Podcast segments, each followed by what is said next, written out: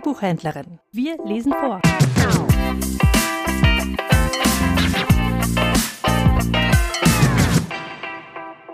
Die Wichtel bei Kehlheim und an der Altmühl. Zwei Sagen aus deutschen Landen. Bei Kehlheim an der Donau oberhalb Regensburg, wo in grauer Vorzeit die Kelten eine Burg hatten und noch Römerschanzen unter dem Namen des Heidengraben zu finden sind, gab es vor Zeiten auch Wichtel, die waren von guter, hilfreicher Art, in Haus und Hof, Acker und Wiese, man hörte nur Gutes von ihnen sagen. Sie begabten sogar die von ihnen Begünstigten, außer dass sie jegliche Arbeit für sie taten, mit goldenen und silbernen römischen Pfennigen waren auch insbesondere den Schiffern hilfreich und förderlich, vor allem an den gefahrvollen Stellen der langen Wand, wo zu beiden Seiten die Felsen sich schroff und steil in den Stromspiegel senken, dass kein Fußbreit Lands bleibt für eines Menschen Tritt und starre Felsgebilde auf die Schiffe herabschauen. Ein Zwergenschloss hat in jener Gegend gestanden, aber niemand vermag es zu finden, und der Schatz, der in dessen Tiefen ruht, bleibt verloren.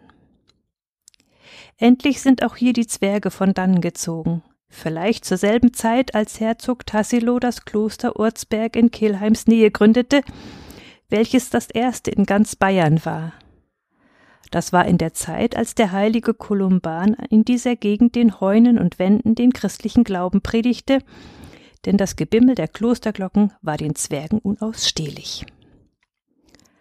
Ein Fährmann bei Weltenburg hörte nachts den Ruf Hol über, der fand ein Gezwerg, nahm es in seinem Nachen, und der Nachen wurde so schwer, dass er sich bis zum Rand in die Flut senkte. Drüben wimmelten Hunderte aus dem Nachen, und jeder spendete ein Denar, altes Römergeld. Als alle gezahlt hatten, hatte der glückliche Schiffer ein römisches Münzkabinett in seiner Mütze.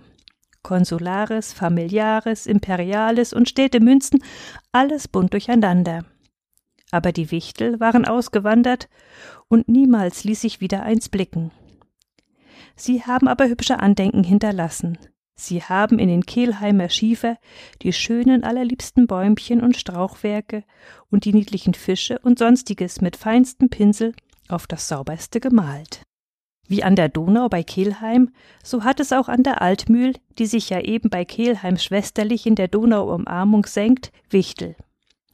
Dort im Altmühlbereich ist ohnehin ein weiter Tummelplatz von allerlei Spukgeistern. Da ist eine Mühle am Altmühlfluss gelegen, die heißt die Bubenroder Mühle, der gegenüber sich der Burgstein erhebt. Ein hoher Steinfels mit einem Schlaufloch und unterirdischem Gang. Aus dem kamen allabendlich nach dem Gebetläuten drei Wichtel in die Mühle und arbeiten, reinigten, fegten, schütteten auf und malten. Und am Morgen war alle Arbeit getan. Auch legten sie die Mülle auf einen Stein am Burgstein alle Tage einen blanken Fünfzehner oder gar einen Sechsbätzner, die er fand und ruhig einsteckte. Mit dem ersten Schlag der Morgenglocke kehrten die Wichtlein wieder in ihren Felsen zurück. Da wollte es der Müller auch gut machen und meinen, wie viele andere zum Beispiel die Schleifmüller bei Brotterode, und ließ ihnen neue Kleidchen machen und legte sie auf einen Steg, damit sie ihre alte schäbige Tracht ablegen sollten. Denn sie sahen immer aus, als würden sie, wenn sie einer an eine Wand würfe, daran kleben bleiben. Da kamen sie, da nahmen sie die neuen Kleidchen, besahen sie her und hin, wandten sie traurig nach oben und nach unten und sprachen dann Abgelohnt, ausgefrohnt, treuer Sinn fahre hin und sie schwanden samt den neuen Kleidchen hinweg und kamen nimmermehr wieder. Der Name Bubenrot soll von den Wichtlein herrühren, weil sie nicht größer als kleine Buben gewesen. Nicht weit vom Burgstein ist ein Fels, heißt der Kloppengipfel.